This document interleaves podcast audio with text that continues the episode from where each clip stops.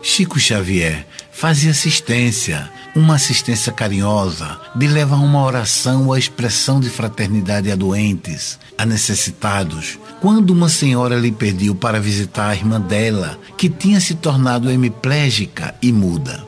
Hemiplegia, que doença é essa? A hemiplegia é uma alteração neurológica em que ocorre paralisia em um dos lados do corpo, geralmente consequência de paralisia cerebral, doença infecciosa ou mesmo um AVC. A moça tinha uns 40 anos e se chamava Valéria, e ele foi a primeira vez, e essa visita era sempre aos sábados.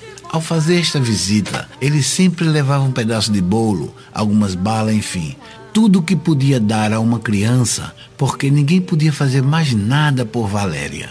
Mas ele visitava Valéria com muito carinho e eram diversas casas e Valéria estava numa delas. A irmã dela se chamava Dona Laura. Durante seis anos visitava Valéria e levava sempre uma prece. Valéria guardava um pedaço de bolo debaixo do travesseiro a irmã dela, a dona da casa, muito distinta, muito amiga, os recebia com muito carinho. No sábado, Chico fazia prece. No outro sábado, outra pessoa fazia prece. No sábado seguinte, uma senhora fazia prece. E assim foram durante uns seis anos. Quando Valéria foi acometida por uma gripe pneumônica muito séria, chamaram o médico e ele avisou que ela estava às portas de uma pneumonia e a pneumonia se manifestou. E no sábado seguinte, quando Chico chegou com sua equipe, ela estava muito abatida. E todas as vezes que Chico a visitava, ele dizia: Valéria, agora você vai falar Deus. Fale, Deus. Ela lutava muito para falar, porque ela entendia tudo, mas não conseguia pronunciar. E Chico dizia: Fala assim, Jesus. E ela fazia força a língua enrolava, ela não conseguia. E isso se repetiu durante mais de seis anos. Mas nesse sábado da pneumonia, Chico falou: Dona Laura, ela está com febre muito alta. O que diz o médico? O médico passou antibiótico e ela está bem medicada. Aí Chico falou: Tá bem, agora ao invés de vir aos sábados, viremos todos os dias. E a equipe de Chico passou a visitá-la todos os dias, mas ela sempre piorando. Então, no último sábado, depois que fizeram a prece, Chico mais uma vez falou: Valéria, fala Jesus, fale Deus. Aí ela fazia ah, ah, ah, ah, ah, mas não falava, não saía.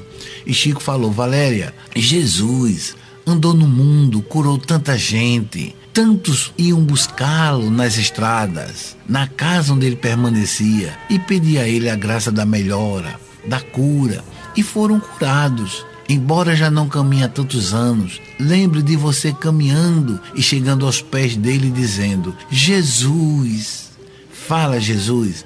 Aí ela falou: Jesus, Jesus. Jesus. Aí Chico vibrou de alegria, dizendo: Meu Deus, que alegria! Valéria falou o nome de Jesus, que coisa maravilhosa! Dona Laura, vem aqui, venha ver. Valéria falou: Jesus, ela vai melhorar, Dona Laura. E ficaram todos alegres. Ela sorrindo, mas sempre interessada no bolo, que Chico sempre levava. Chico mais uma vez falou: Valéria, repete, repete, por favor. Eu estou tão feliz em ver você falar o nome de Jesus. Vai, fala Jesus. Aí ela: Jesus. Jesus. Isso utilizando toda a sua força. Chico e sua equipe foi embora, todos felizes pelo acontecido. E no dia seguinte chegou a notícia que Valéria havia falecido pela manhã foram para lá abatidos e sofreram bastante, porque afinal ela era muito querida pela equipe. Ela não falava, mas tinha gestos extraordinários.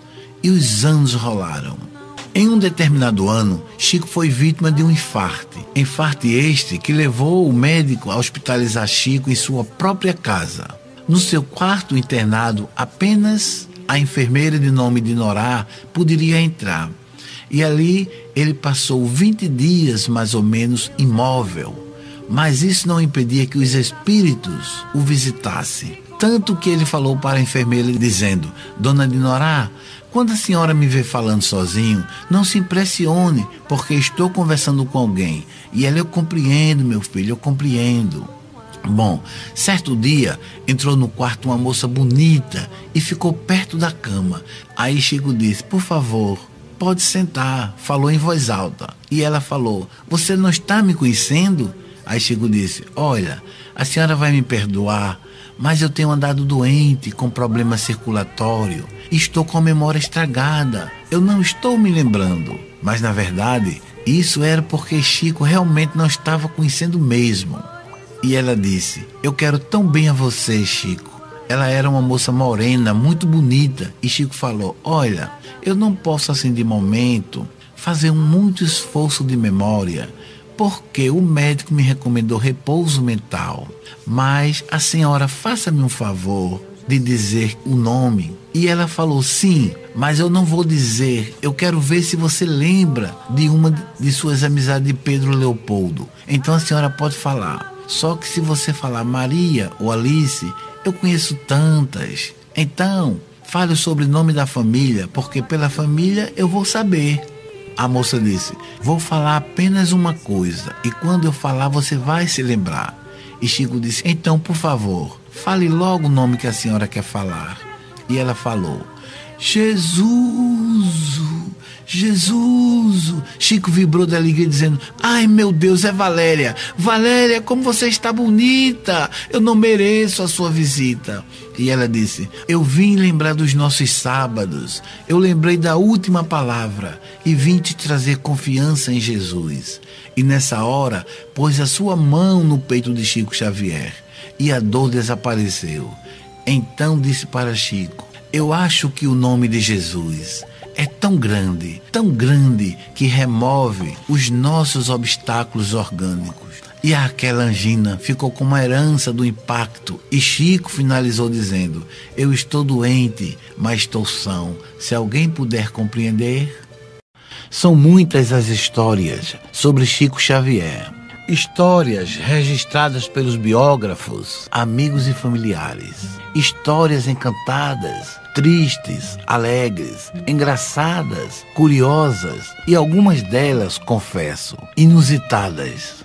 Este é um daqueles casos que fui registrar muitos anos depois. Aconteceu no início da década de 80, próximo ao Natal, quando Chico Xavier visitava sua irmã Cidália na cidade de Pedro Leopoldo.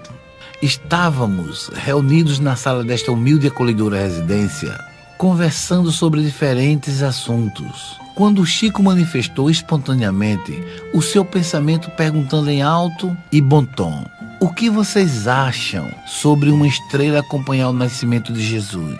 Todas as pessoas presentes se entreolharam, mas permaneceram em silêncio. E Chico prosseguiu: Vou dizer uma coisa para vocês sobre o que eu penso desta estranha estrela acompanhar o nascimento do Cristo. E fez questão de destacar que era uma opinião dele.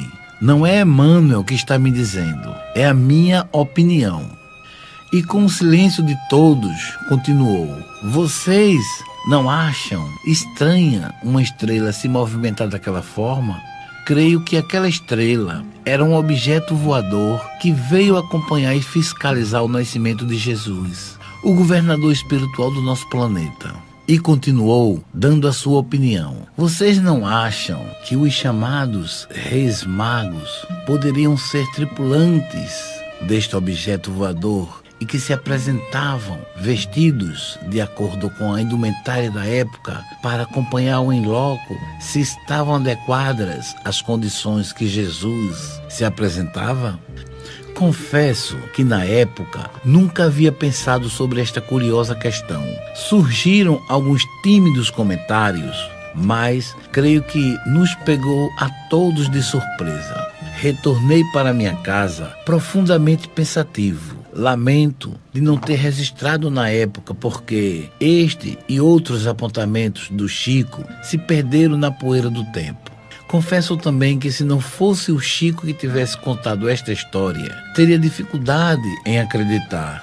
Portanto, Fiquem à vontade em concordar, discordar e duvidar. Certo dia, vinha Chico Xavier andando numa rua escura, aproximadamente duas horas da manhã. Veja, se hoje em dia as ruas são escuras, imagine naquele tempo. E ele transitava sozinho, lógico, isso no modo de dizer, porque ele sempre estava acompanhado pelos seres espirituais. E ali ele ia caminhando calmamente, depois de passar o dia inteiro no centro espírita Luiz Gonzaga. Estava muito cansado. Mal via a hora de chegar em casa e ir descansar. Quando de repente ele escuta um barulho ensurdecedor de correntes. Uma corrente estava abalando a madrugada de Pedro Leopoldo. E Chico ficou naquele momento meio temeroso, dizendo: O que será isso, meu Deus? Um irmão desencarnado não é, porque não faria um barulho tão real como esse. O que eu vou enfrentar, meu Deus? E na medida em que ele ia caminhando, o barulho ia ficando cada vez mais alto e mais assustador. Quando Chico dobra a esquina, o que ele vê?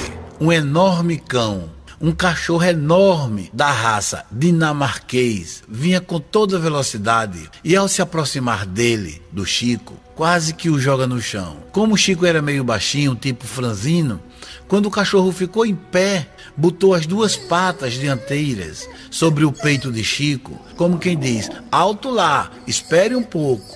E Chico, ah, o senhor está por aqui. Quer dizer que você é o que estava me amedrontando. Hum, senhor cachorro, me dê licença, eu preciso ir para casa. E o cachorro olhando para Chico, com a boca desse tamanho, com aquele bafo quente, Chico diz: Deixe-me passar. Estou muito cansado. Eu preciso muito ir para minha casa. E o cachorro parado ali olhando para ele, não queria nem conversa. Aí Chico disse: Bem se vê, senhor cachorro, que o senhor está com muita fome, mas eu não posso fazer nada no momento. Eu peço apenas que deixe que eu continue o meu caminho. Estou muito cansado. Pelo jeito, o cachorro não queria acordo. Olhava para ele e fazia. Hum, hum, hum, hum. E Chico não estava nem doido em empurrar o cachorro. Naquela situação, a melhor coisa seria negociar com ele. Quando Chico percebeu que não tinha acordo nenhum com aquele animal, disse: Senhor cachorro, vamos fazer um negócio. Se o senhor deixar eu continuar minha jornada, me acompanhe até a minha casa e chegando lá, eu darei toda a carne que lá tiver. Ao falar isso, foi automático. O cachorro tirou as patas de cima de Chico e ficou ao lado dele. Chico, meio que sem acreditar, meio trêmulo, porque o susto foi grande, caminhou cinco passos e o cachorro caminhou também cinco passos. Chico parou, olhou para um lado, olhou para outro. Aí Chico caminha mais dez passos e para. E o cachorro faz a mesma coisa. Caminha mais dez passos e para também. É, acho que terei que cumprir com a minha promessa e ele irá comigo até a minha casa. Sendo que, quando Chico chegava em casa, a sua irmã Luísa tinha o hábito de se levantar e fazer um café quentinho para ele, já que ele passava o dia todo na luta e ele gostava de tomar um café. Só que, preocupado com Luísa, ao chegar em casa, falou: Luísa, eu estou com uma visita e não convém que você saia dos seus aposentos para vir à cozinha. Portanto, pode continuar aí deitada e quando a minha visita sair, eu lhe aviso. E assim Luísa fez lá no canto dela. Chico entra, pega a bacia e naquela época quem tinha geladeira guardava em geladeira e quem não tinha armazenava em bacia, enfim. O que tinha lá, ele foi pegando tudo e botou na bacia para o tal animal cachorro comer. E o cachorro parecia que fazia dias que não se alimentava. E quando o cachorro terminou de comer a carne, Chico ainda achou pouco e abriu mais duas sardinhas e colocou para o senhor cachorro, em agradecimento por ele ter deixado de seguir a caminhada. Depois de comer, o cachorro foi embora. E nisso, Chico disse: Luísa, pode vir, que a visita já saiu. Quando ela chegou, ficou perguntando a Chico: o que foi que aconteceu e por que eu não podia vir à cozinha? Aí ele foi obrigado a relatar o fato. Quando ele acabou de contar, ela disse: Chico, pelo amor de Deus, Chico, você deu toda a carne ao animal e ainda achou pouco e abriu duas sardinhas, Chico. Aí Chico falou: Luísa, eu tinha que cumprir. Eu prometi que se ele me deixasse seguir em paz, eu daria toda a carne que tivesse em casa. Então veja, quantos de nós passamos pela vida, vemos os animais e fazemos pouco caso não estamos nem aí, quanto mais cumprir uma promessa a um animal que para muitos não é capaz de sentir empatia, amor e tristeza. E eu ali fiquei pensando, e se Pôncio Pilatos estivesse naquela cozinha, vendo Chico Xavier dando toda a carne para aquele animal, certamente ele diria: Quem és tu? De onde tu vieste? Qual é a tua misteriosa essência? Quem és tu? que dás a tua palavra ao animal e ainda cumpre? Eu responderia a ele. Eu diria: Ele é aquele que representa o verdadeiro homem de bem, que pratica a lei de justiça, amor e caridade na sua maior pureza e se chama Chico Xavier. No livro Chico Xavier, A Sombra do Abacateiro, notamos algumas lições que nos eram escritas por Chico Xavier, ditadas por Emmanuel. Chico sempre se referia à presença de Emmanuel, o inspirando na palavra, naqueles inesquecíveis sábado à tarde, no abacateiro em Uberaba. Ele, certa vez, tomando a palavra e comentando sobre o capítulo 10 do Evangelho segundo o Espiritismo, bem-aventurados os que são misericordiosos. A lição daquela tarde versava a respeito da misericórdia do perdão. Naquela tarde, vários amigos foram convidados para tecer comentário a respeito do tema e Chico pediu a palavra também para falar alguma coisa. Naquele dia, todos nós ficamos ali na expectativa de que ele falasse, tomasse a palavra, e naquela tarde, ele nos deu a alegria de dizer o seguinte: A respeito do perdão, peço licença para contar um episódio. Esse episódio nasceu de um acontecimento da vida para qual devemos estar preparados para uma compreensão cada vez maior de que os erros dos outros poderiam ser nossos. E ele contou: Conhecemos em Pedro Leopoldo um amigo que nos foi ultrajado seriamente por um outro. Ambos moravam na capital, em Belo Horizonte. Esse amigo, que foi a vítima desse agravo, se impregnou de um espírito de vingança muito difícil de ser erradicado. Só falava em matar o opositor. Aquele homem, no conceito dele, havia destruído a sua felicidade. Estava procurando um meio de ver se evitava o crime, quer dizer, aquele homem queria matar o outro, mas ele estava procurando um meio de evitar, consumar aquele grande desejo de vingança.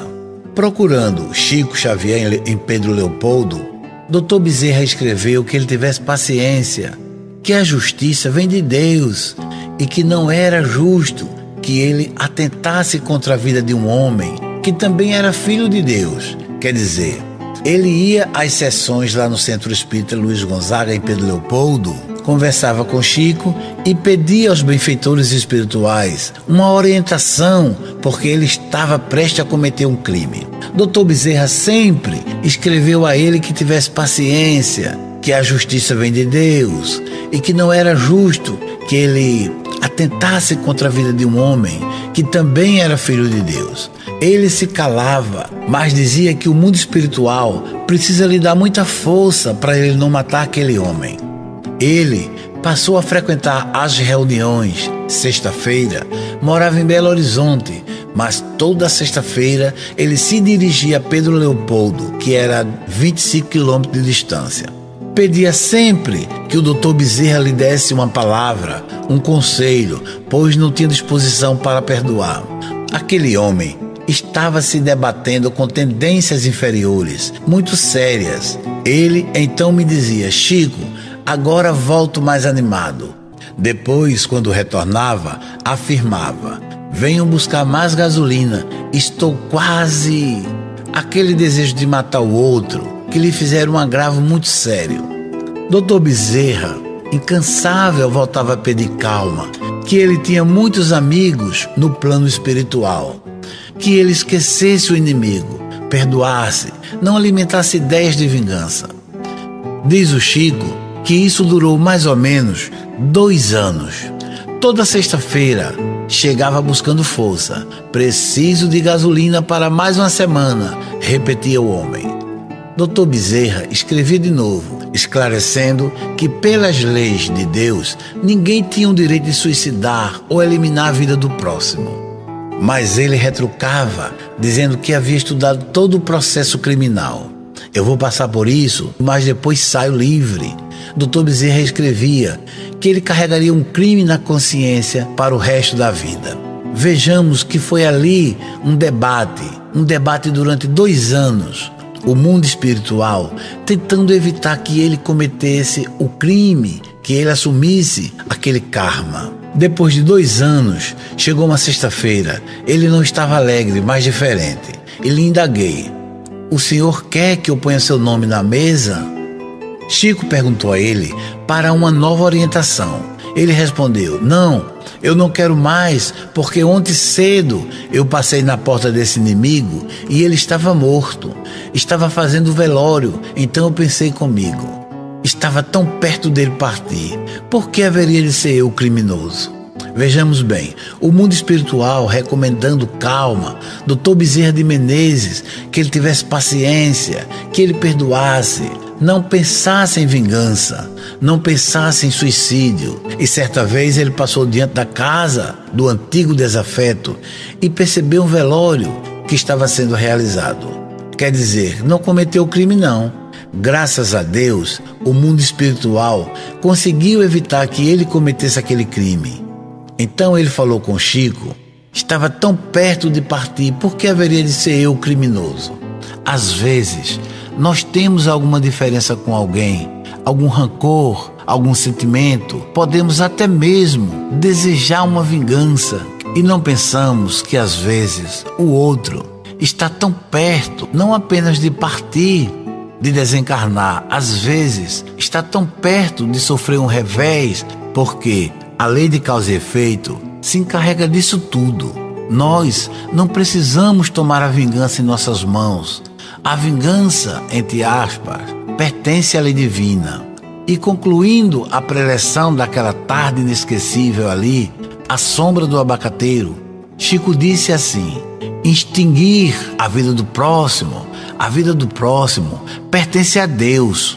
O remorso e o ressentimento não têm razão de ser, porque a pessoa que pratica o mal contra alguém carrega um remorso muito grande na cabeça e no coração. Como certa vez nos diz Chico Xavier, a pessoa que faz o mal a outra pessoa, não é preciso que a outra pessoa pense em revidar. Não há necessidade, porque o mal que a pessoa faz a alguém, em primeiro lugar, ela faz a ela mesma.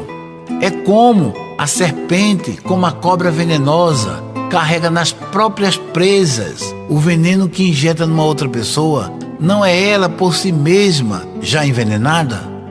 Encerrando, ele disse ainda: devemos nos compadecer de todos os nossos irmãos que estão dentro desse ciclo de violências, atravessando pela paciência, pela calma, pela confiança em Deus, pela fortaleza de trabalhar, cumprindo com os nossos deveres. Estaremos mais tranquilos no amanhã evitaremos muito remorso, muito drama consciencial que só Deus sabe durante quanto tempo haveremos de carregar.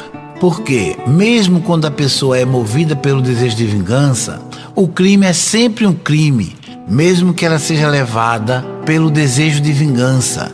Quando ela elimina a vida de alguém, elimina a vida do próximo. Mais cedo ou mais tarde, aquele crime, aquele erro ali, de pesar na consciência, ele não vai pensar por que, que eu não perdoei. Eu tinha muitas ocasiões de perdoar, esquecer, deixar passar, porque às vezes nós mesmos nos encarregamos de alimentar a mágoa. Às vezes, até a mágoa quer nos deixar, mas nós não deixamos a mágoa.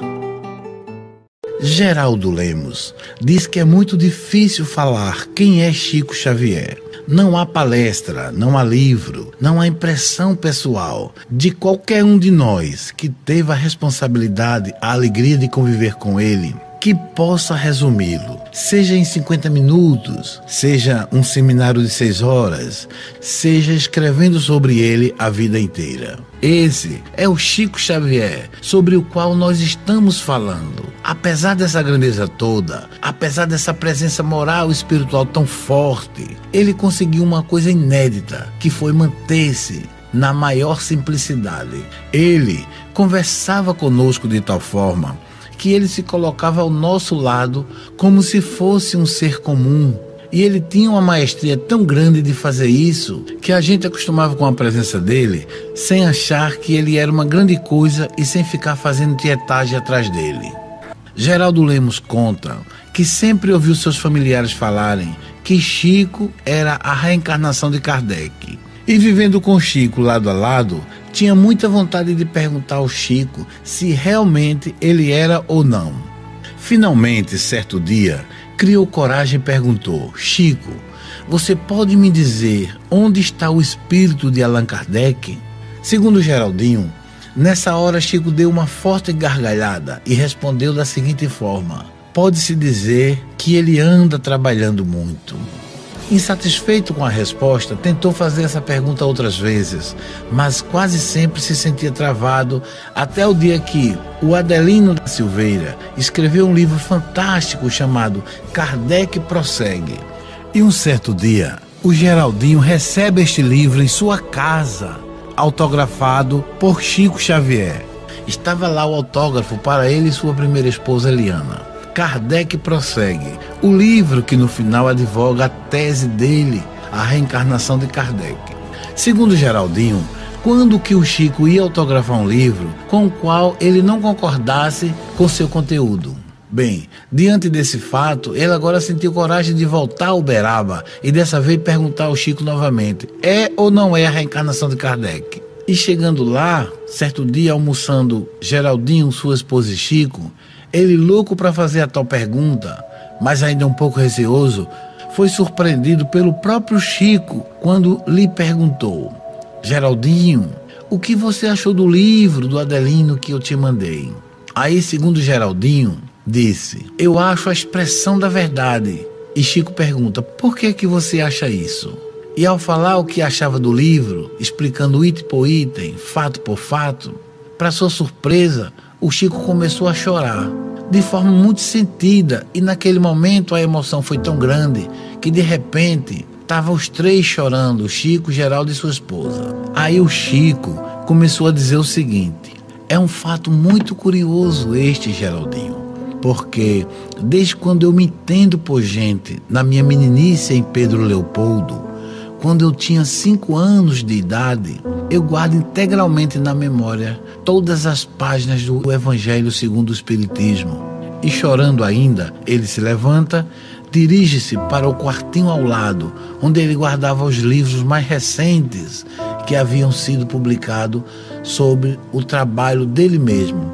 Pega outro exemplar igual ao que havia enviado pelo correio e autografa novamente para Geraldinho Nessa hora, Geraldinho pergunta no seu íntimo: O que é isso? É uma chancela?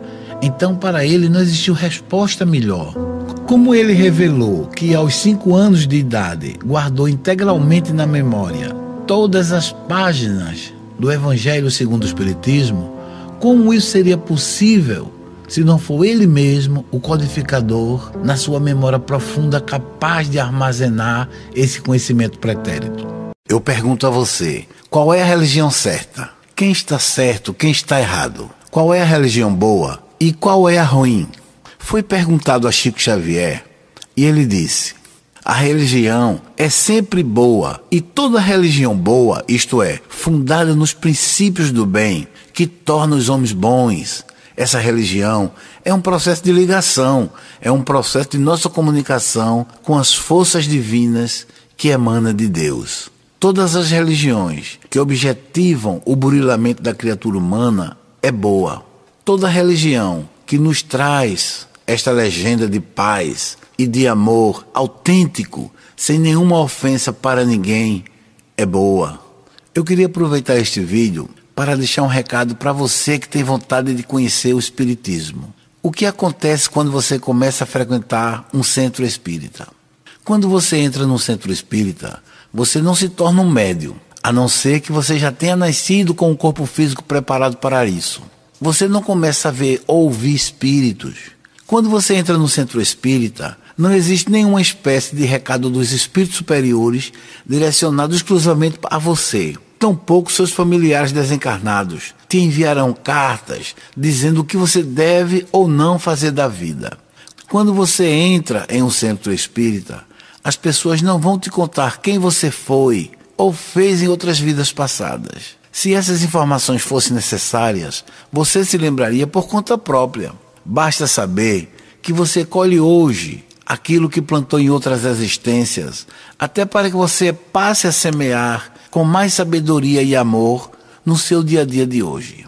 Quando você entra em um centro espírita, você não recebe a solução mágica para resolver seus problemas. Suas dores continuarão a existir, suas perdas, suas mágoas, suas dificuldades de relacionamento ou o que quer que você enfrente na vida. Quando você entra em um centro espírita, você definitivamente não está salvo. Não. Seu lugar no céu jamais poderá ser comprado, até porque a ideia do, do Espiritismo nada tem a ver com anjos tocando harpa nas nuvens, e sim com a consciência tranquila do dever cumprido. A verdade que poucos compreendem ou querem compreender é que quando você começa a frequentar um centro espírita, absolutamente nada muda em sua vida. Acredite, nada mesmo a não ser que você tome a decisão de mudar, que você compreenda que é preciso realizar melhorias em si mesmo, que aceite o convite da reforma íntima e moral. Tudo continuará da mesma forma que já estava. Ninguém pode viver nossa vida ou dar por nós os passos que nos cabem.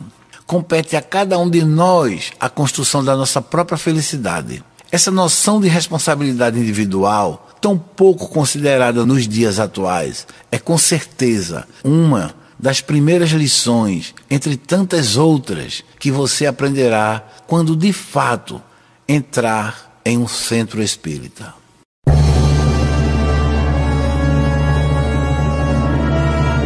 No vídeo de hoje, vamos falar do programa Pinga Fogo de uma forma diferente, abrangendo assuntos que ocorreram por trás das câmeras. O programa, transmitido simultaneamente via rádio do mesmo grupo, atingiu índice elevadíssimo de audiência, divulgando o máximo, agora sim, o Espiritismo e o nome de Chico Xavier. Foi o fato que verdadeiramente colocou o fogo na divulgação da filosofia espírita. Hoje, a gente ouve falar sobre esse dia e todos ficam radiantes diante do sucesso que foi esse programa. Mas ninguém sabe o que rolou por trás antes da aceitação do nome Chico Xavier como convidado. Vamos falar de como foi a receptividade da direção quando Saulo Gomes sugeriu o nome Chico Xavier como opção a ser convidado. O Pinga Fogo era um programa de muito sucesso Toda semana, um convidado respondia perguntas de entrevistados, do auditório e até de personalidades que gravavam as questões fora do estúdio. Certa vez, o programa Pinga Fogo enfrentava um declínio na audiência. A TV Tupi cobrava então mudanças. O programa, em um esforço para se recuperar, colocou repórteres à procura de novidades. Foi aí que Saulo Gomes, na época era repórter do programa, pensativo no que fazer, surgiu a ideia de sugerir o nome Chico Xavier como convidado. Procurou o diretor do programa e falou que Chico estava em destaque no Brasil e poderia dar uma entrevista de profundo conteúdo. Esse diretor levou a sugestão ao chefe de reportagem e chegando lá disse: Olha, o Saulo está sugerindo o nome de Chico Xavier, o que você acha? E o chefe de reportagem disse: leve essa ideia para a diretoria da emissora, reúna todos os diretores e fale dessa sugestão. Depois de uns três dias, o tal diretor do programa encontrou Saulo e disse: Saulo, tá difícil concretizar a ideia, viu? Alguns diretores não estão sendo simpáticos à presença de Chico no programa. Mas não se preocupe, porque vamos até a direção para conversar e explicar melhor. No dia marcado para a reunião com os diretores, Saulo falou para eles como Chico chamava atenção. As entrevistas que teria feito com Chico anteriormente ainda repercutiam. As pessoas mandavam cartas para ele perguntando quando vamos ver Chico novamente na TV. Enfim, o diretor-geral falou: Olha, Saulo, a ideia é ótima, mas é muito arriscada porque trazer Chico Xavier pode me arrebentar com os anunciantes. Como nós vamos segurar as pontas com o pessoal ligado à Igreja Católica que traz dinheiro aqui para a emissora? Os outros diretores concordaram com a possibilidade, demonstrando receio, mas não negaram que a ideia era boa. Para resumir, pediram mais um tempo para pensar. Um deles disse: Olhe, lembre que o Saulo sempre traz boas ideias para Tupi, viu? É, como repórter, nós não questionamos, nós confiamos muito, mas essa ideia de trazer Chico Xavier precisa de reflexão, meu amigo. Depois de alguns dias, o Saulo foi chamado novamente para outra conversa, só que desta vez para dizer que o pessoal da direção não quer mesmo trazer Chico Xavier. Sabe por quê? Eles temem a repercussão por ser um convidado espírita. A Igreja Católica esperneou da outra vez que viu a entrevista de Chico. Já houve muitas reclamações. Ô Saulo, você é um grande repórter. Todo mundo aqui te respeita, mas não me venha mais com essa, viu? Trazer pai de santo? Não. Nessa hora, um segundo diretor questionou. E o que Chico Xavier teria para falar no programa? O Pinga Fogo tem um público cativo de anos interessado em política. A situação era mais difícil do que Saulo imaginava. Antes de finalizar a reunião, Saulo falou: Sou funcionário de vocês, acato a decisão da diretoria, mas devo dizer que estamos jogando fora uma grande oportunidade. Eu sinto o cheiro da audiência nisso. Vocês não andam nas ruas como eu. Eu sei o que as pessoas dizem sobre o Chico. Alguns dias depois, o diretor fala com Saulo mais uma vez e diz: Olha, as conversas sobre Chico continuaram. Parece que vamos dobrar o pessoal da direção geral, viu? Mas eu te faço uma pergunta. Será que Chico Xavier viria caso fosse convidado? Que tal você consultá-lo? Saulo não quis correr o risco. Imaginava que, pela confiança depositada em Saulo, Chico aceitaria o desafio. Mas, se Saulo consultasse e essa ideia nunca fosse aprovada pela diretoria, Determinado, o diretor do programa chamou Saulo e disse: Nós vamos agora falar com o presidente da Tupi. Chegando lá, pediu para falar com ele e, ao entrar em sua sala, disse: Não queria desrespeitar a hierarquia. A intenção não é passar por cima de uma firme negativa dos outros diretores. Ele já devia sentir uma pressão menor contra Chico. Por isso, agora a ideia de tentar com o presidente. Não surpreendentemente, o presidente disse: Está dada a ordem. Pode procurar Chico Xavier. Ele só não participa se não quiser. Chico Xavier deve dar audiência. O resto nós vamos ver depois. Era, enfim, o sinal verde para um dos maiores sucessos da televisão brasileira. A partir da ideia aprovada, houve pressa na direção do programa. Queria entrevista naquele próprio mês, naquele mês. O Saulo telefonou para Chico e agendou com ele um encontro em Uberaba. Nesse telefonema, ele não antecipou o assunto e nem disse detalhe.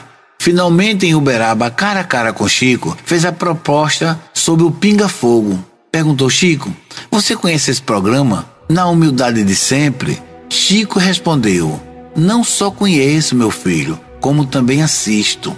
E aí, você topa da entrevista ao vivo? E Chico respondeu: Ah, Saulo, isso é muito complicado. Como eu vou a um programa desses? Só vão doutores lá, pessoas importantes. Eu não tenho essa importância, não, meu filho. E nessa hora, Saulo argumentou que ele tinha muito sim a dizer, que as pessoas telefonavam e escreviam cartas à emissora pedindo mais a presença dele nos programas, que uma entrevista no programa Pinga Fogo ia sacramentar tudo o que começara na entrevista anterior. Chico, ouvindo de cabeça baixa, em reflexão, enfim disse: Olha, você é um irmão muito querido. Você acha que eu devo ir? Então eu vou. Veja lá o que eu tenho que fazer. Depois dali, os trabalhos da produção foram intensos e Saulo foi chamado para opinar sobre os nomes de entrevistadores convidados. A independência na produção do programa resultou em outras conquistas que merecem ser destacadas. Não houve rejeição nenhuma, nada foi filtrado. Sem um roteiro, tudo seguia naturalmente. Portanto, Chico Xavier chegaria ao estúdio sem ter ideia do que seria perguntado. Aliás, ele não sabia sequer a composição da mesa de entrevistadores. Imagine como foi corajosa a Tupi ao proporcionar tudo aquilo naquela época. A Tupi começou a fazer chamadas para o Pinga Fogo com Chico Xavier. Hoje, relembrando a história, o programa deu sinais de um super sucesso antes mesmo de ir ao ar, por algumas reações que as chamadas desencadearam. Restaurantes de São Paulo instalaram televisores para não perder os clientes na noite do programa. Pessoas que trabalhavam à noite levaram pequenos televisores ao trabalho para acompanhar ao vivo o Pinga Fogo. Chico foi a São Paulo na véspera do programa. Como sempre, ficou hospedado em uma casa no Pacaembu de Nena e Francisco, simpático casal amigo de longa data. A senhora Nena deu um emocionante depoimento sobre a noite de Chico Xavier naquela véspera. Segundo ela, Chico andou pela casa, principalmente no jardim, sereno, em meditação, oração e pedindo auxílio a Jesus e a Emmanuel. Como era hábito, Chico estava preocupado não com ele próprio, e sim com a doutrina espírita. No programa, não podia fazer nada que arranhasse a imagem de sua amada doutrina. O grande dia chegou. Chico manteve a serenidade. À noite, o casal levou a Tupi. Todos se aglomeravam para ver Chico Xavier de perto. Ao chegar na Tupi, Chico ficou sem graça com o assédio. Vermelho, cabisbaixo com vergonha, por não se achar merecedor de tanta atenção. O próprio presidente dos Diários Associados apareceu para recepcionar Chico. Evidentemente, Chico ficou grato pelo respeitoso tratamento, mas é claro, achou que se tratava de um exagero, o qual ele não merecia. Mais tarde, com o assédio menos intenso das pessoas, Chico recolheu-se em meditação. Estava prestes a entrar no estúdio. Quando foi chamado a assumir a cadeira do entrevistado, fez algo que passou a ser hábito em momentos como esse. No corredor, antes de entrar no estúdio, parou por alguns 15 segundos, de pé, cabeça baixa, silencioso, e então seguiu adiante. Neste momento, a televisão brasileira estava poucos minutos de fazer história. Nesta noite, parte do Brasil parou para ver Chico Xavier no Pinga Fogo. Literalmente, parou para ver e para ouvir, porque o programa foi transmitido simultaneamente pela Rádio Tupi. Foi uma das raras transmissões em cadeia com radiodifusora. No estúdio, as pessoas excediam a capacidade do local. Alguns estavam sentados no chão, líderes espíritas de grande expressão e artistas dos mais renomados na época podiam ser vistos no auditório. O programa avançou à noite, tranquilo. Chico respondeu a perguntas profundas e muitas incomuns ou incômodas para a época. Falou sobre homossexualismo, transplante de órgão, conquista de espaço, divórcios e outros. Os telespectadores aos montes telefonavam para Tupi se hoje, em uma situação dessa, congestionam-se as linhas, imagine naquela época. Foram tantas as ligações que a central telefônica que atendia ao bairro não resistiu.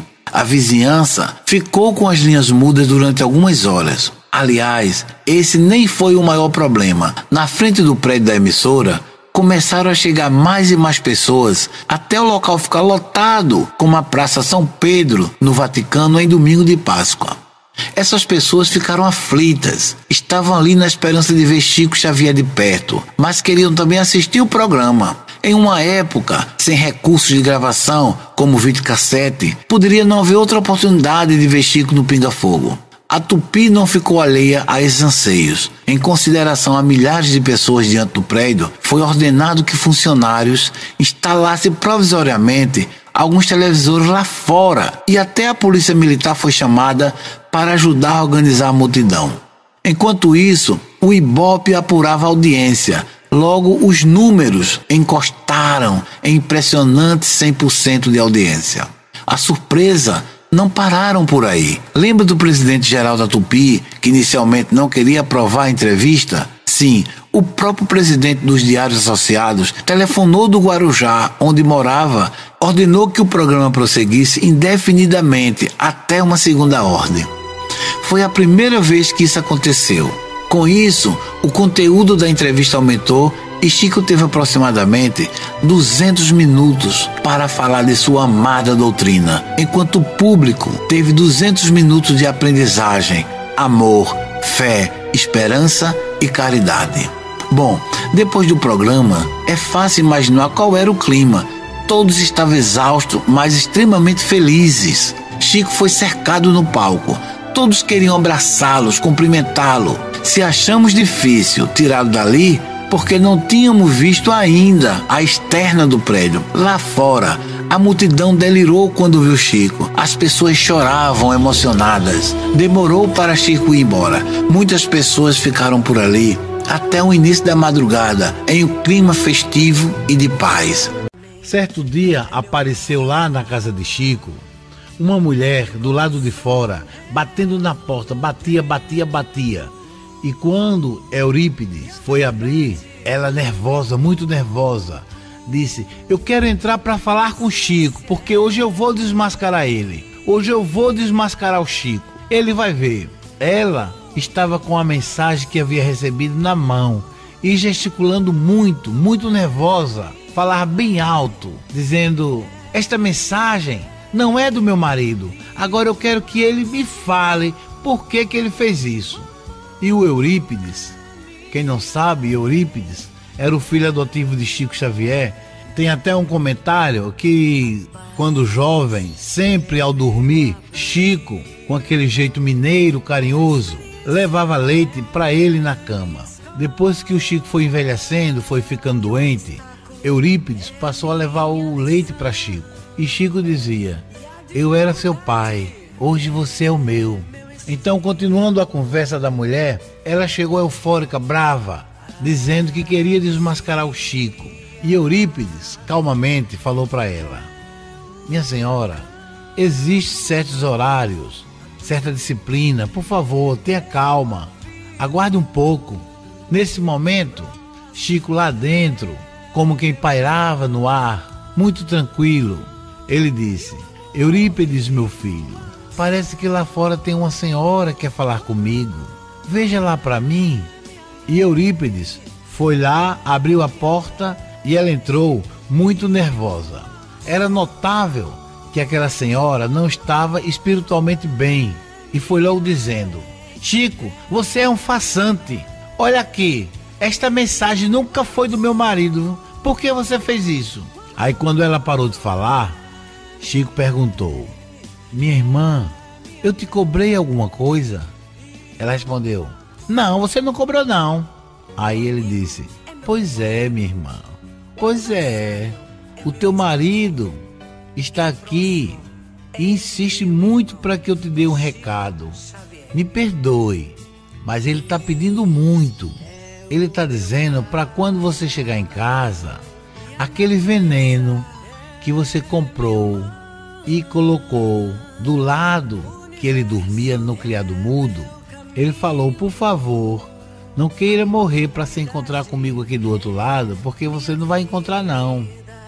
Nessa hora, a mulher estava em pé e todos ficaram assustados com a reação da mulher, porque ela caiu de joelho e queria beijar os pés do Chico. E naquela hora ela pediu perdão, pediu desculpa, disse que realmente havia comprado o veneno, sim, e que naquela noite ela queria se matar. Pelo que se tem notícia, o filtro mediúnico de Chico Xavier era o mais puro de todos. Como a gente sabe, Chico era um fenômeno, mas se tirasse a mediunidade dele, restava a pessoa dele, o homem de bem, o homem que evoluiu, que era fiel a Jesus e a Maria Santíssima, uma pessoa com uma conduta pessoal irretocável. Divaldo vivendo em verdadeira plenitude, naquela sexta-feira, chegou muito cedo e foi almoçar com Chico Xavier. Ele disse que tinha uma pergunta para fazer a Chico, mas tinha muita vergonha, porque naquele tempo a palavra sexo era uma tremenda imoralidade. Não se pronunciava. Todo mundo era sexuado.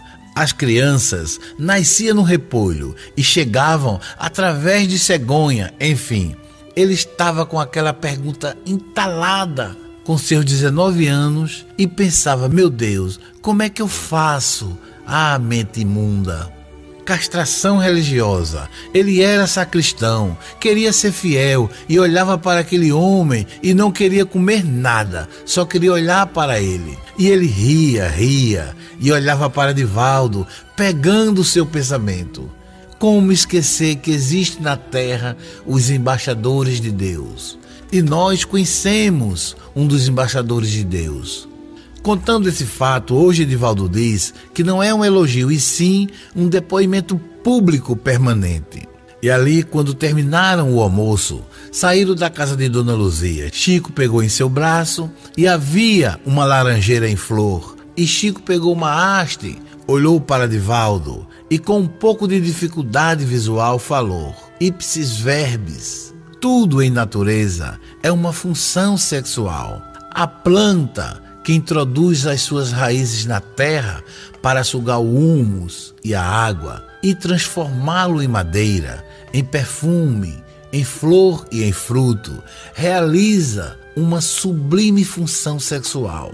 O sexo é o mais sublime departamento da vida. As criaturas humanas, atormentadas pelo gozo e pelo prazer, transforma uma função divina da procriação na luxúria, na libido. E diz Divaldo que durante duas horas Chico abordou o tema. A pessoa que vive numa parceria honesta vive em castidade. E a pessoa que se castra e tem a mente pervertida encontra-se em corrupção. O importante não é o ato, é a intenção. Deus colocou hormônio de prazer para que a sagrada fonte procriativa seja o resultado de uma emoção divina. E é por isso que esta sensação psicofísica consegue a plenitude.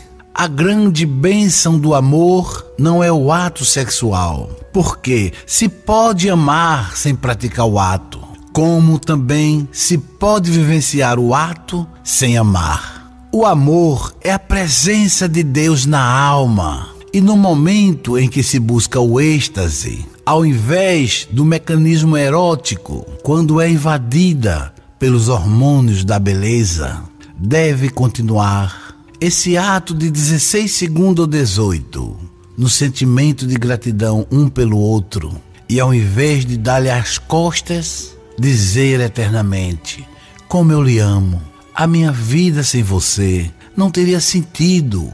Você é o pão da minha existência. Acariciar é um ato tão profundo que o torpor toma conta do ser para renovar-se vivendo. Chico, ali, duas horas falando, e Divaldo deslumbrado, memorizando cada sílaba. E quando terminou de falar, disse para Divaldo: Essa palestra é um presente de André Luiz para você, Divaldo. E segundo Divaldo, ficou apaixonado. Esse homem luz, a representação máxima de Jesus. Naquele sapato folgado sem meias, naquela roupa desengonçada e bela. Como era belo Chico Xavier, a doçura da sua voz. E ele diz que encontrou naquele homem luminoso naquela individuação, o protótipo de Jesus. Não saberia dizer se a ânima era maior do que o ânimos, porque no mesmo momento que ele era a mãe do desgraçado, ele era o pai educador. E Divaldo diz que aprendeu a amar Jesus amando Chico Xavier. Se existe um homem desta natureza, como não deve ser aquele que deu a sua vida por nós?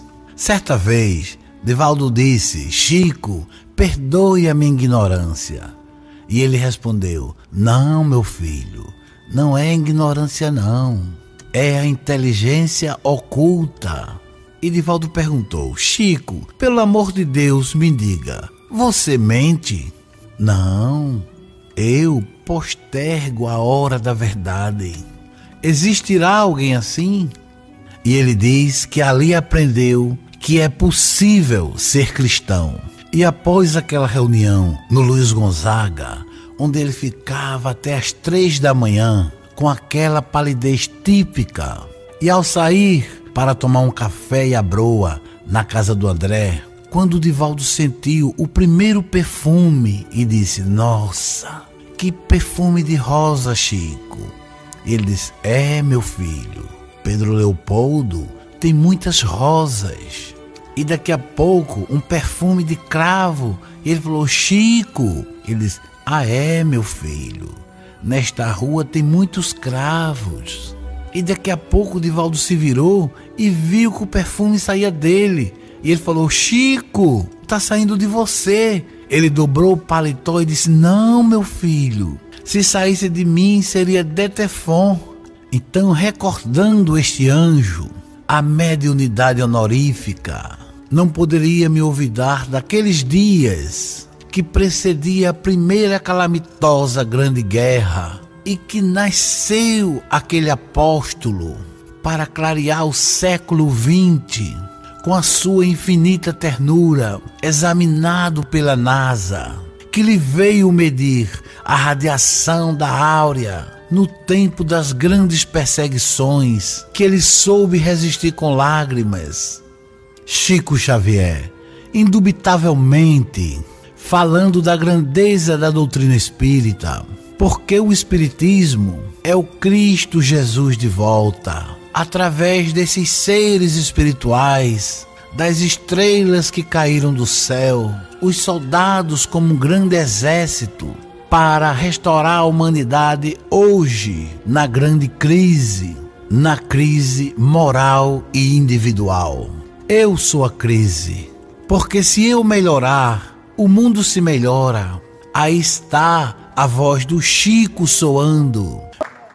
A história que vamos contar segue a série de podcast sobre o homem chamado amor e acontece em 1993, a partir de uma súbita vontade que bateu no coração de Silvio em conhecer Francisco Cândido Xavier. Silvio teve a oportunidade de receber uma passagem para Minas e nesse íntere passou aqui no Recife Divaldo Pereira Franco e sua caravana. Ele conheceu uma senhora que em conversa perguntou: Silvio, você conhece Chico Xavier? E ele respondeu que não teve o prazer, mas está de viagem marcada para Minas e ia fazer o possível para visitá-lo.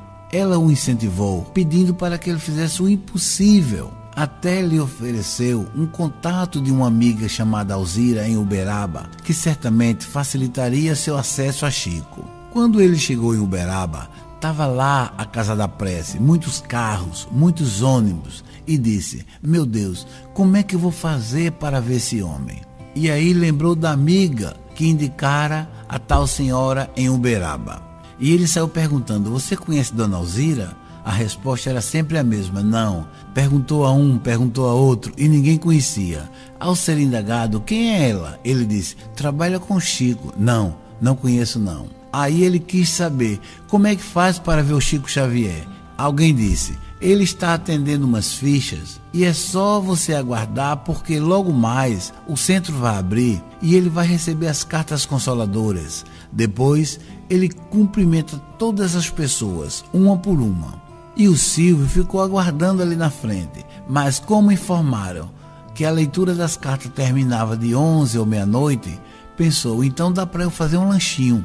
Foi até a esquina e lá tinha um barzinho e pediu um pastel com Coca-Cola. Enquanto ele lanchava, fazia uma profunda reflexão sobre a sua existência e ao mesmo tempo pensava: será que eu vou conseguir falar com Chico? Ele havia escutado de outras pessoas que quando a gente chega perto do Chico, o Chico sabia muito mais sobre a gente do que propriamente a gente.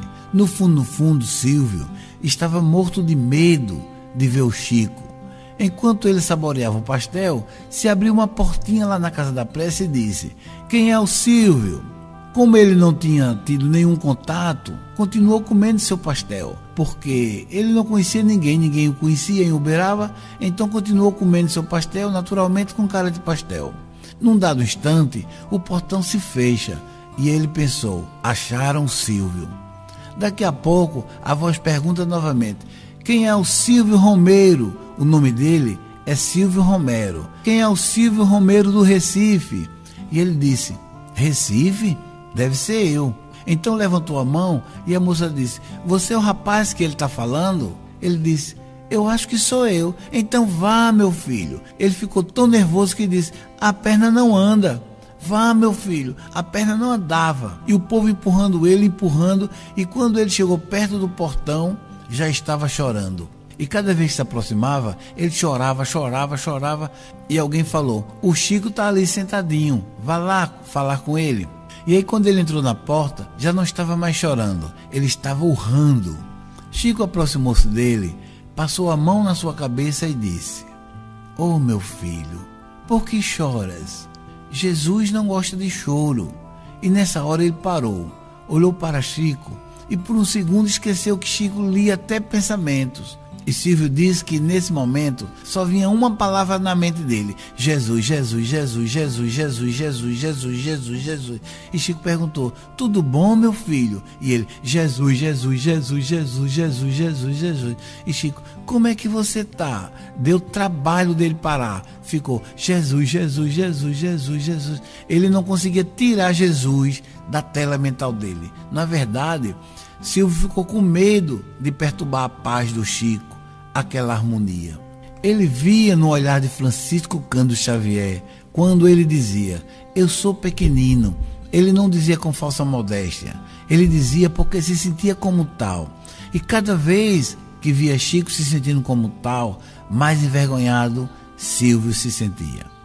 Estamos fazendo um resumo básico do que foi a sua viagem em Uberaba. E ali, cara a cara com Chico, contou que recebeu um triste diagnóstico. Foi a um hospital e o médico lhe deu um aviso dizendo que ele estava com câncer e só tinha três meses de vida. Lembra que falou para o doutor: o senhor pode tirar tudo, menos a esperança. E aí bateu a vontade de ver Francisco Cândido Xavier. Só tinha três meses. Eu quero ver o que ele vai dizer de mim, ou para mim, ou dar um tchau, quem sabe. E se ajoelhou nos pés de Chico encheu a boca e disse: Chico, eu tô com câncer. Calmamente, Chico olhou assim e disse: Meu filho, eu tenho angina, tenho glaucoma, minhas pernas hoje estão inchadas e os meus rins hoje não estão funcionando direito. Meu filho, a gente tem dores, tem problemas, temos que vencê-los e não abandoná-los. Lembra? Vinde a mim. É para a gente ir até Ele. Estás cansado e sobrecarregado? Ele alivia. Ele não tira da gente a problemática. Mas, Chico, eu só tenho três meses. E Chico disse: Não, meu filho, é necessário se agarrar à vida e lutar. Se Papai do céu disser: Vem, Silvio, simplesmente diga: Eu não vou, não. Chico, a doutrina nos ensina a morrer. Chico disse: Não, meu filho. Ela nos ensina a viver. Quem melhor vive é quem melhor morre. Com essas palavras de Chico Xavier, Silvio sentiu uma grande força, um vigor físico, robusto, vigoroso, e Silvio continua vivo, cheio de saúde. Hoje, a gente fala de Chico, engrandece a sua pessoa, mas ele ficava profundamente constrangido com elogios, respeitoso com todas as denominações religiosas. Pode pegar qualquer gravação, não há uma que ele faça referência negativa a qualquer denominação. Chico Xavier tinha uma virtude, eu considero talvez a maior de todas as virtudes: respeito pelas diferenças. Respeitar o outro como ele é e não como eu gostaria que ele fosse. O historiador John Halley diz que passava uns dias com Chico Xavier e quando voltou de Uberaba para Pedro Leopoldo, lhe bateu a vontade de ser como Chico. E certa vez tentou ser e agir como Chico. Confessa que só aguentou uma semana. Logo se cansou e diz: Não é fácil ser como Chico Xavier. E olha que as virtudes que ele procurava colocar em prática foram coisas simples como respeitar o outro, tolerar, ser generoso, ser gentil, ter compaixão, enfim. Chico conversava sobre qualquer assunto. Ele não fazia o papel de moralista religioso. Ao falar de Chico, eu observo que existem pessoas com tão pouco querendo mostrar o que tem, e Chico Xavier, com muito, escondia o que tinha. Ele nos fazia sentir igual a ele. Divaldo Franco conta que estava um dia com Chico Xavier e Chico era uma daquelas pessoas mais otimistas que ele já conheceu. Com ele não tem esse negócio de um coitadinho, não. E Chico lhe perguntou: É verdade que você se casou? Aí Divaldo disse: Não, Chico, ainda não. Ah, Divaldo, eu soube. Aí Divaldo disse: Que eu saiba, eu ainda não me casei, não. Aí Chico: Eu estou seguro que você se casou. E naquela hora Divaldo ficou em conflito, porque Chico não erra. Se ele estava dizendo que Divaldo estava casado, é porque Divaldo estava. E ele não ia teimar com Chico Xavier. Mesmo assim, Divaldo perguntou: Mas você tem certeza? Chico: Tenho. Aí Divaldo disse: Louvado seja Deus, mas eu continuo no abandono total. E Chico disse: Não, meu filho, é que eu soube que você teve um infarto, que você sofre de problema cardíaco. Aí Divaldo, ah, sim. E Chico, então você está casado com Dona Angina. Aí caíram na risada e Chico disse: Você é um homem feliz porque tem só uma mulher. Olha que ter uma mulher não é fácil, viu? Mas ser bígamo como eu. Aí Divaldo espantado diz: Como assim, Chico? Sou bígamo, meu filho. Mas como? Ah, eu tenho Dona Gina e Dona Catarata. Quando uma aperta, a outra afoga. Mas quando as duas se juntam, dizendo: Socorro, Emmanuel, socorro! E Emmanuel diz: Viuvez é a solução, Chico.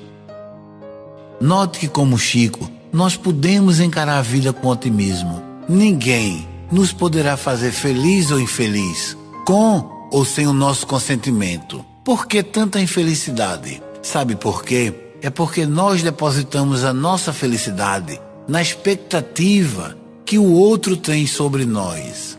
É por isso tanta infelicidade. A condição para amar é amar-se. Quem se ama não corre o risco de ser maltratado por ninguém.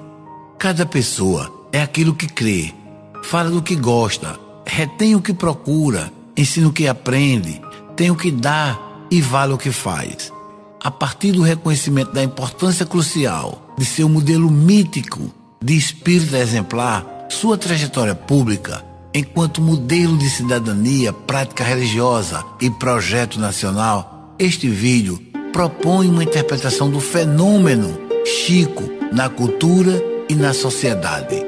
Fé à parte, Chico era um fenômeno mesmo. A história que você vai ouvir é perfeita. Aconteceu em Uberaba. Uma senhora passou o dia todo de pé em uma longa fila só para ter a chance de fazer uma pergunta para Chico Xavier. No cair da noite, finalmente ficou frente a frente com ele e, cheia de medo e preocupação, disse: Chico, tenho uma única pergunta para você. Macumba pega?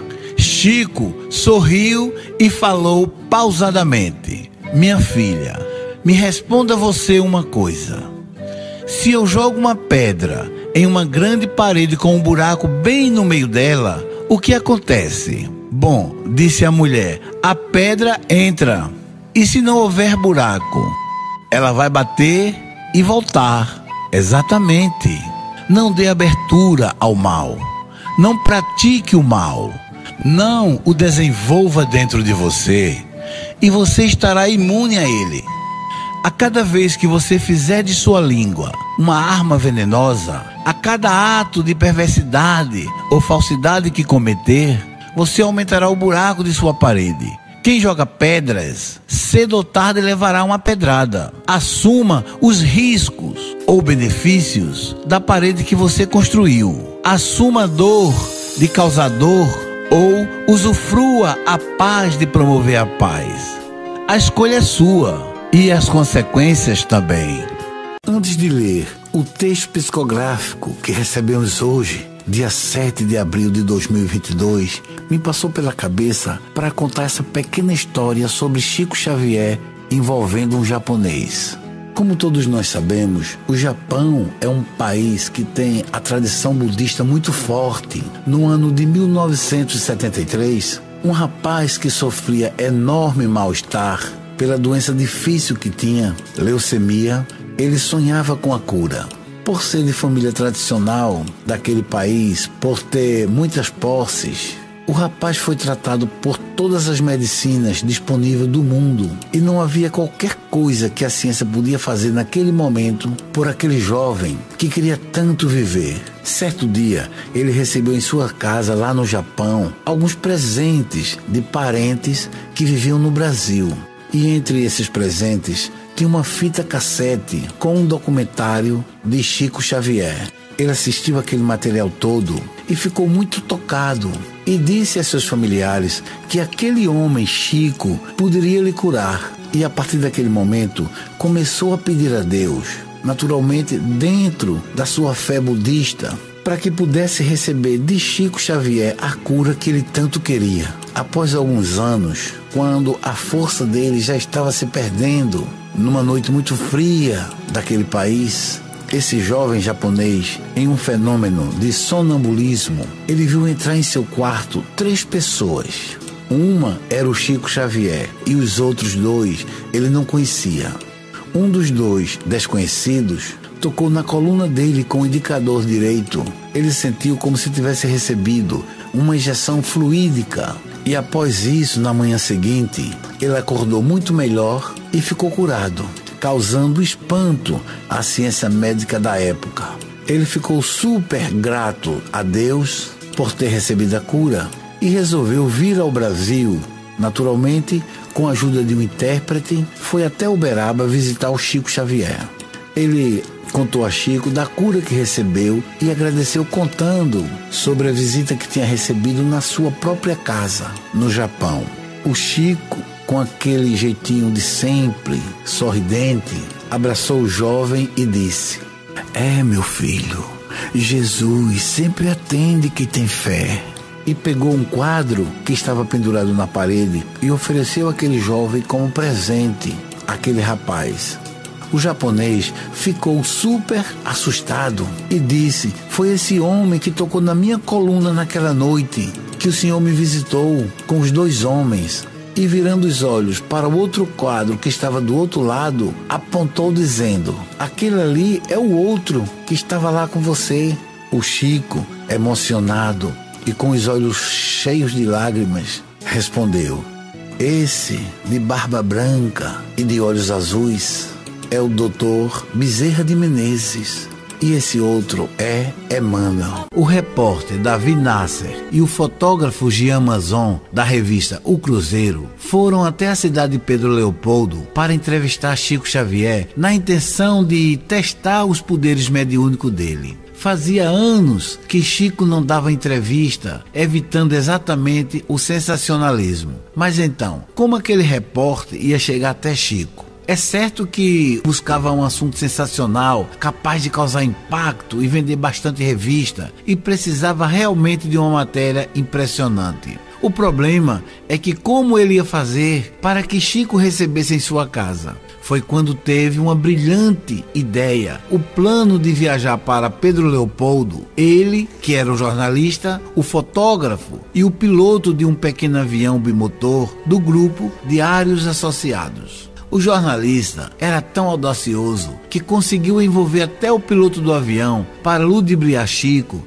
e levar uma história bombástica à redação. Os três combinaram um disfarce de equipe de reportagem norte-americana que deveria facilitar o acesso a Chico.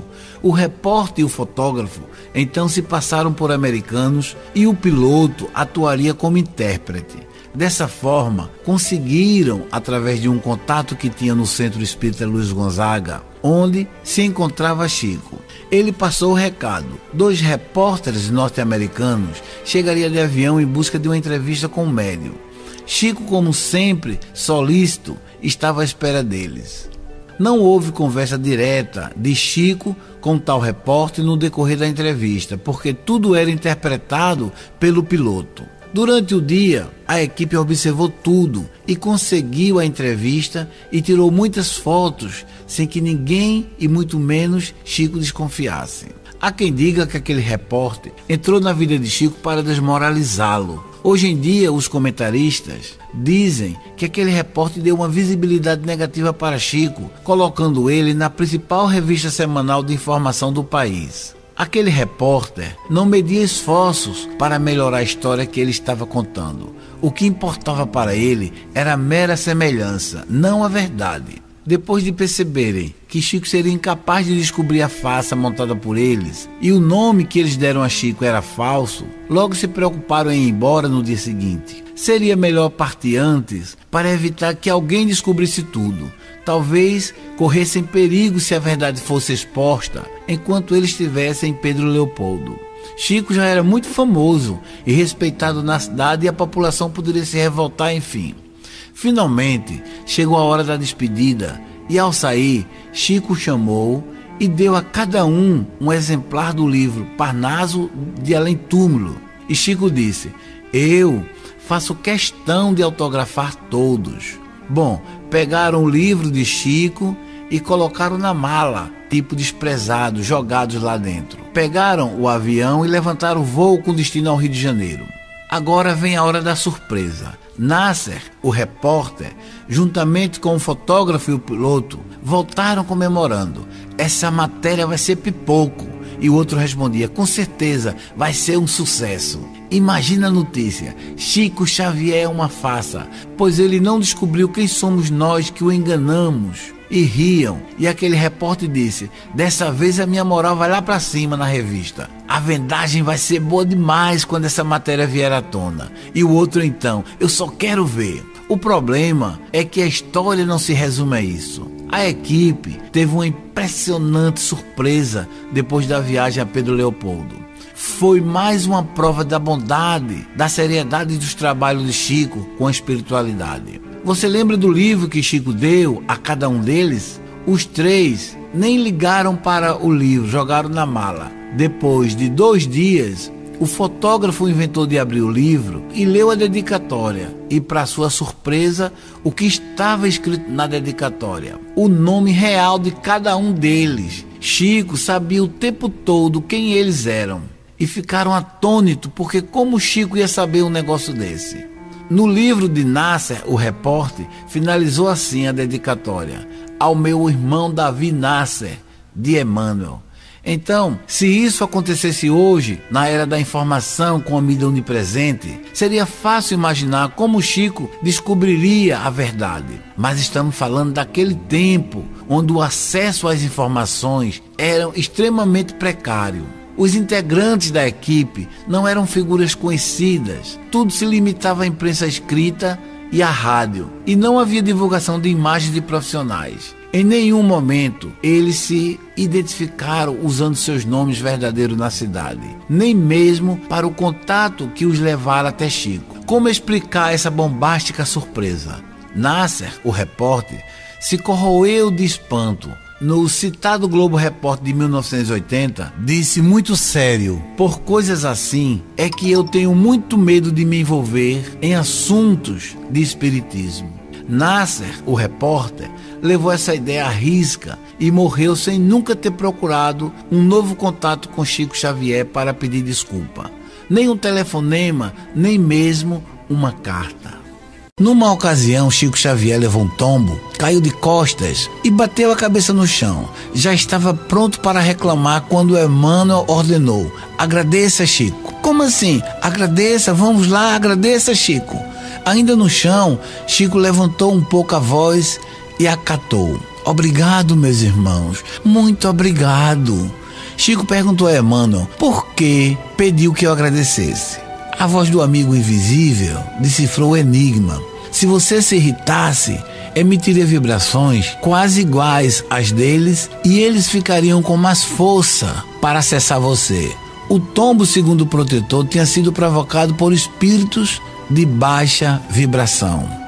Já que a gente não pode viver sem pensar, quando vê algo que resuma amargura, lembre-se de algo agradável que já nos aconteceu e passemos a cultivar as ações nobres no pensamento. Desta forma, as entidades infelizes não encontrarão campo para o delicado fenômeno da obsessão simples, que logo se tornará uma obsessão fascinadora e, por fim, da obsessão por subjugação.